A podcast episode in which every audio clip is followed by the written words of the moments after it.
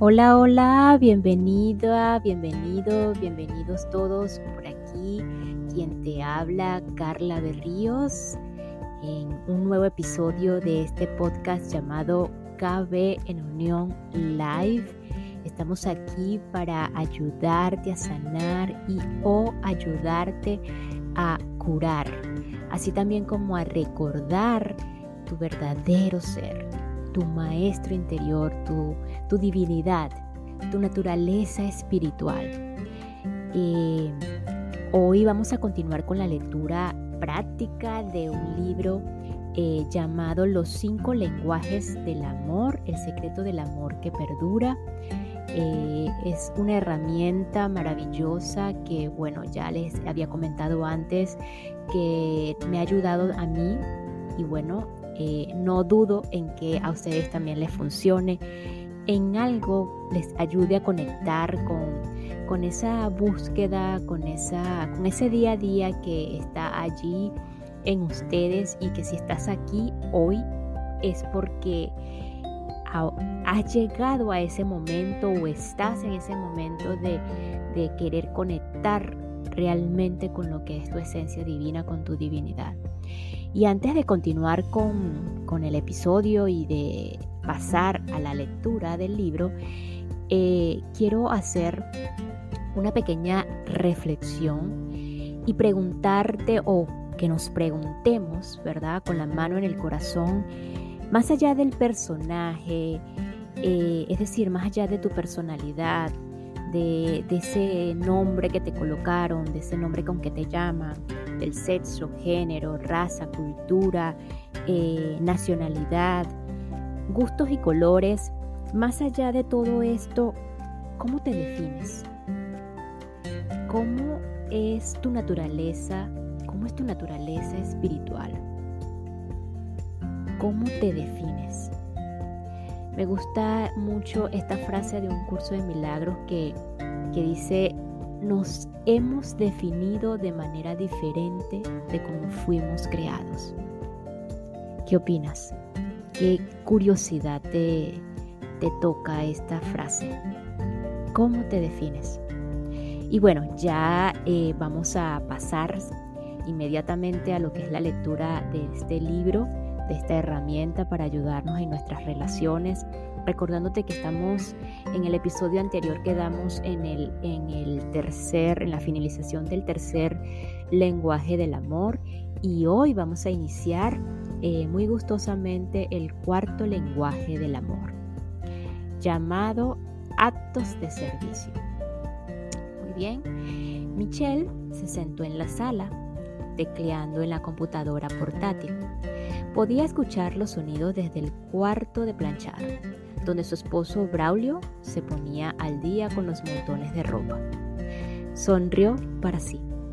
En los últimos días, Braulio había limpiado el apartamento preparando la cena y realizado las diligencias, todo porque Michelle estaba en medio del trabajo para su tesis de posgrado.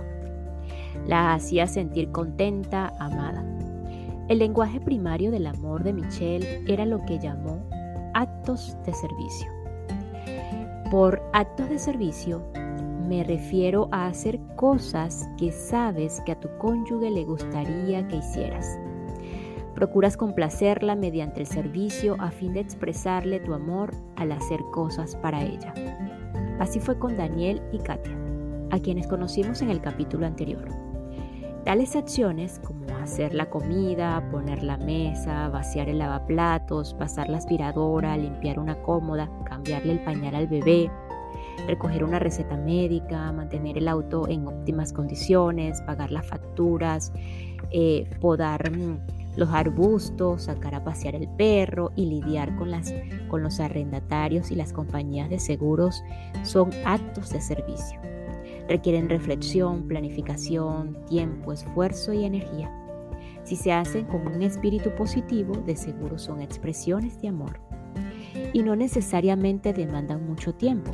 Un hombre siempre le temía a la tarea de traer las latas de basura del borde de la, de la acera al final de una larga semana de trabajo.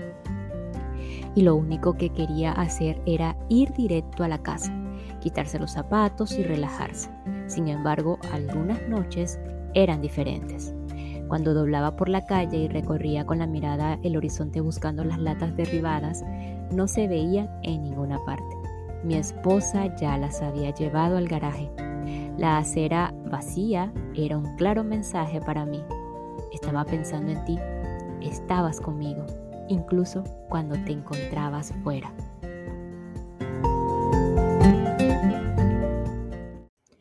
Y esta pequeña pausa es para enviar un saludo y agradecimiento profundo, profundo a todos los que me escuchan y se encuentran en México, específicamente en Baja California, Querétaro, Querétaro, Chiapas, Michoacán, Veracruz, Guanajuato, Baja California Sur. Gracias México, infinitas gracias.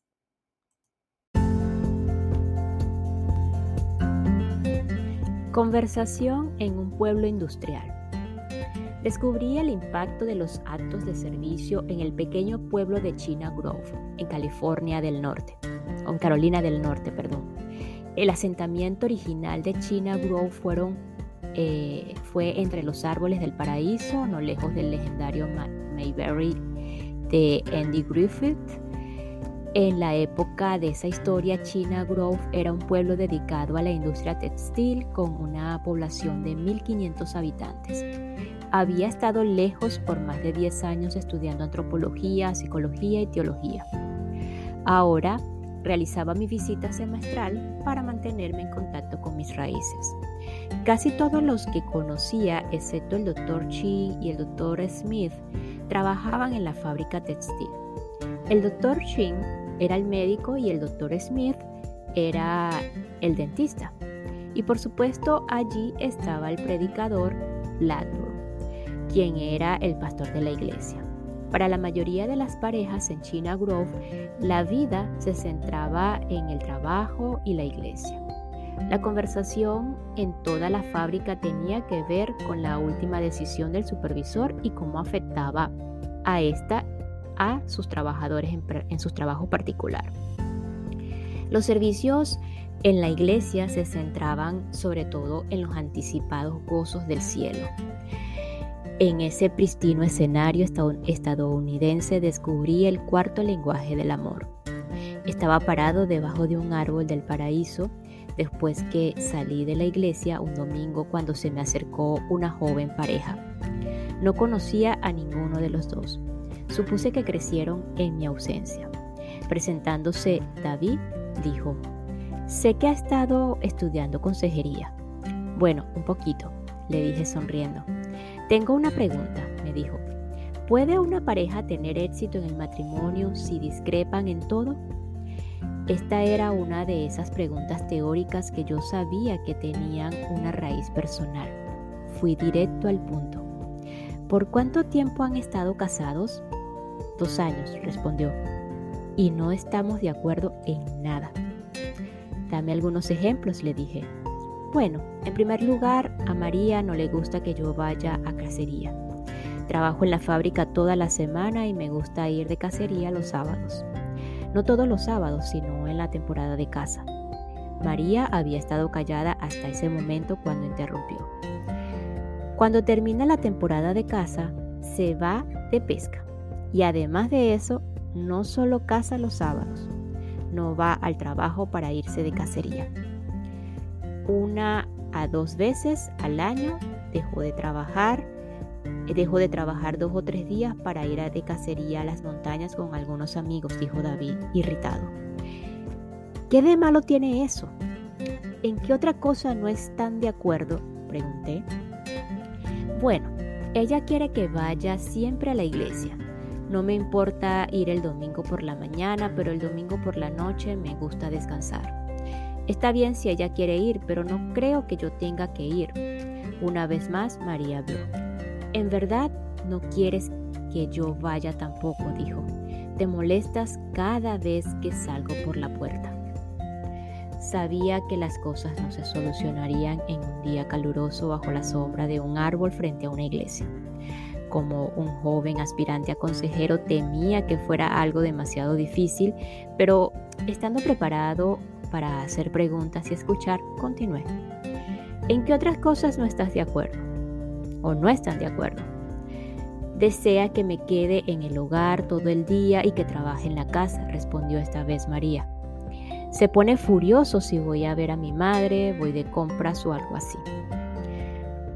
No me importa que vaya a ver a su madre, dijo David, pero cuando llego a casa me gusta verla limpia. Algunas semanas no arregla la cama por tres o cuatro días y la mitad del tiempo ni siquiera ha comenzado a preparar la cena. Yo trabajo mucho y me gusta comer cuando llego a casa. Además de eso, la casa es un desastre, continuó. Todas las cosas del bebé están tiradas por el piso, el niño está sucio y a mí no me gusta la posilga. No tenemos muchas cosas y vivimos en una casa pequeña de la fábrica, pero al menos debería estar limpia.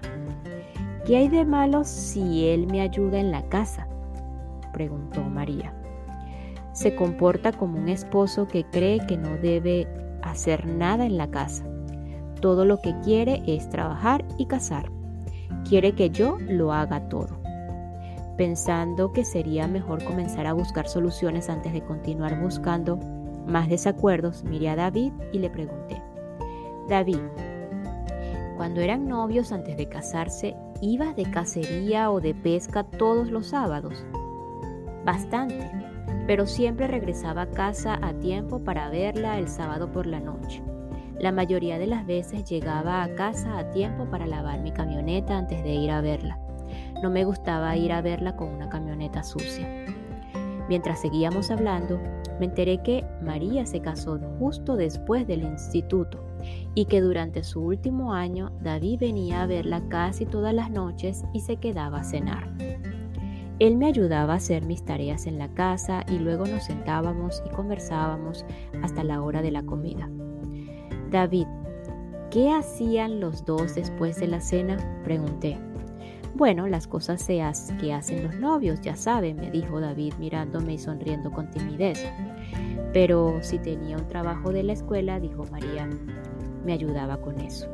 A veces trabajábamos por horas en proyectos escolares. Yo estaba encargada de la carroza de Navidad para la clase del último año. Eh, me ayudó cada tarde por tres semanas. Él era genial. Cambié el giro de la conversación y me concentré en su tercer desacuerdo.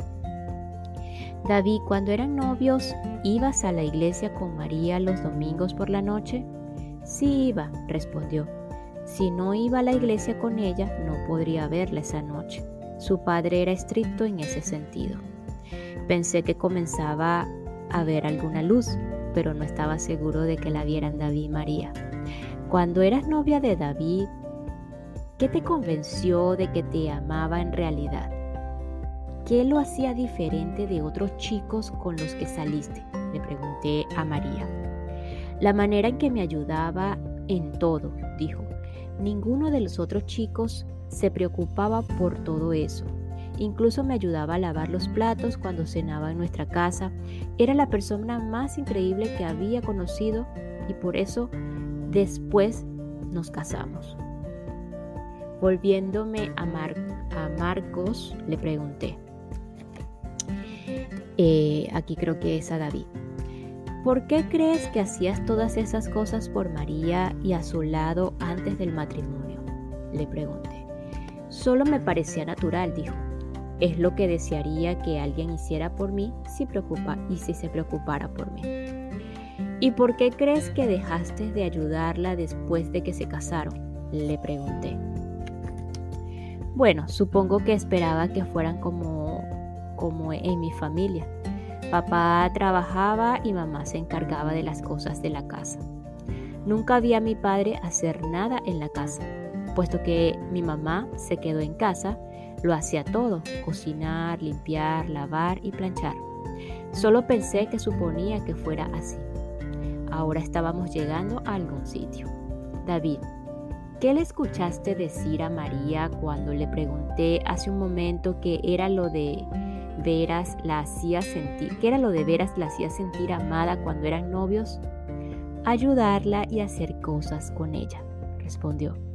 Entonces, ¿entiendes por qué no se ha sentido amada cuando dejaste de ayudarla con sus cosas? Le pregunté. David asintió con la cabeza. Yo continué. Fue normal para ti seguir el modelo de tu madre y tu padre en el matrimonio. Casi todos tenemos esa tendencia, pero tu conducta hacia María tuvo un cambio radical con respecto al noviazgo. Desapareció lo único que le aseguraba tu amor. ¿Qué le escuchaste decir a David cuando le pregunté por qué hacía todas esas cosas para ayudarte cuando eran novios? Le pregunté entonces a María. Dijo que era natural para él, replicó. Cierto, dije. Y también dijo que eso es lo que quisiera que alguien hiciera por él si lo amara. Él hacía esas cosas para ti y contigo porque en su mente esa era la manera en que alguien muestra su amor. Una vez que se casaron y vivieron en su propia casa, esperaba que hicieras cosas que le demostrarían que lo amabas mantendrías la casa limpia, cocinarías, etc. En resumen, harías cosas para expresarle tu amor. Cuando no te vio hacer esas cosas, ¿entiendes por qué no se sentiría amado? Ahora María asintió la cabeza. Supongo que la razón por la que ambos son tan infelices en el matrimonio es porque ninguno de los dos está mostrando su amor haciendo cosas el uno para el otro. Continué. Creo que tiene razón, dijo María, y se debe a que dejé de hacer cosas para él porque no me gustaba como me mandaba. Era como si estuviera tratando de hacerme ser como su madre. Así es, dije, a nadie le gusta que lo obliguen a hacer algo. Es más, el amor se da siempre con libertad. No se puede exigir el amor. Podemos pedirnos cosas el uno al otro, pero nunca debemos exigir nada. Las peticiones dan dirección al amor, pero las demandas detienen el flujo del amor. David parecía pensativo. Le daba órdenes, le exigía como usted dice. Supongo que me desolucionaba como esposa. Sé que dije cosas crueles y entiendo cuán molesta podría estar conmigo. Pienso que las cosas pueden cambiar con bastante facilidad en este momento, le dije. Saqué dos tarjetas de mi bolsillo. Probemos algo. Quiero que cada uno de ustedes se siente en los escalones de la iglesia y escriba una lista de peticiones. David, quiero que hagas una lista de tres o cuatro cosas que si María decide hacerlas, te harán sentir amado cuando llegues a la casa por las tardes. Si hacer la cama es tan importante para ti, escríbelo. Ahora María, quisiera que hagas una lista de tres o cuatro cosas que quisieras que David te ayudara a hacer cosas que si decide hacerlas te ayudarían a saber que te ama. Me gustan las listas, ayudan a pensar en forma concreta. Después de 5 o 6 minutos me entregaron sus listas. La de David decía, hacer las camas todos los días, tener lavada la cara del bebé cuando llegue a casa, guardar sus zapatos en el armario antes de que llegue a casa, tratar de que al menos empiece la cena antes de llegar a casa. Así podríamos comer de 30 a 45 minutos después de mi llegada. Ahora leí la lista en voz alta y le dije a David, entiendo que dices que si María decide hacer estas cosas o estas cuatro cosas, las, las verás como actos de amor hacia ti. Sí, dijo, Solo esas cuatro cosas. En realidad eso me marcaría la diferencia en lo que siento por ella. Entonces leí la lista de María. Deseo que lave el auto todas las semanas en vez de esperar que yo lo haga. Deseo que le cambie el pañal al bebé después que llegue a casa en la tarde, sobre todo si estoy haciendo la cena. Deseo que pase la aspiradora en la casa por mí una vez a la semana. Deseo que corte el césped cada semana en el verano y no que deje y no deje que crezca tanto que me avergüence de nuestro patio. María, le dije, entiendo que dices que si David acepta hacer estas cuatro cosas, tomaría sus acciones como verdaderas expresiones de amor hacia ti. En efecto, dijo, ¿puedes hacer lo que ella te pide, David? Sí, dijo. María, ¿qué me dices de ti? ¿Puedes hacer las cosas de la lista de David? Sí puedo. En el pasado siempre parecía que no importaba lo que hiciera, nunca era suficiente. David, dije devolviéndome a él, entonces entiendes que lo que estoy sugiriendo es un cambio del modelo del matrimonio al que tenían tu madre y tu padre. Ah, mi papá cortaba el césped y lavaba el auto. A pesar de eso, no cambiaba pañales ni pasaba la aspiradora, ¿verdad? Nunca, dijo sonriendo. No tienes que hacer esto, ¿entiendes? En cambio, si lo haces, será un acto de amor para María. Y a María le dije, Entiendes que no tienes que hacer esas cosas, pero si quieres expresar amor por David, aquí hay cuatro maneras que serán significativas para él. Quiero sugerirles que prueben esto por dos meses y vean si les ayuda. Al final de los dos meses es posible que quieran añadir peticiones adicionales a sus listas y comentarlas con el otro. Sin embargo, yo no añadiría más de una petición al mes. A decir verdad, tiene sentido, dijo María. Muchas gracias, dijo David. Se tomaron la de la mano y se dirigieron hacia el automóvil. Me dije en voz alta, creo que para esto es la iglesia. Pienso que me hará feliz ser consejero. Nunca he olvidado la perspectiva que obtuve bajo ese árbol del paraíso.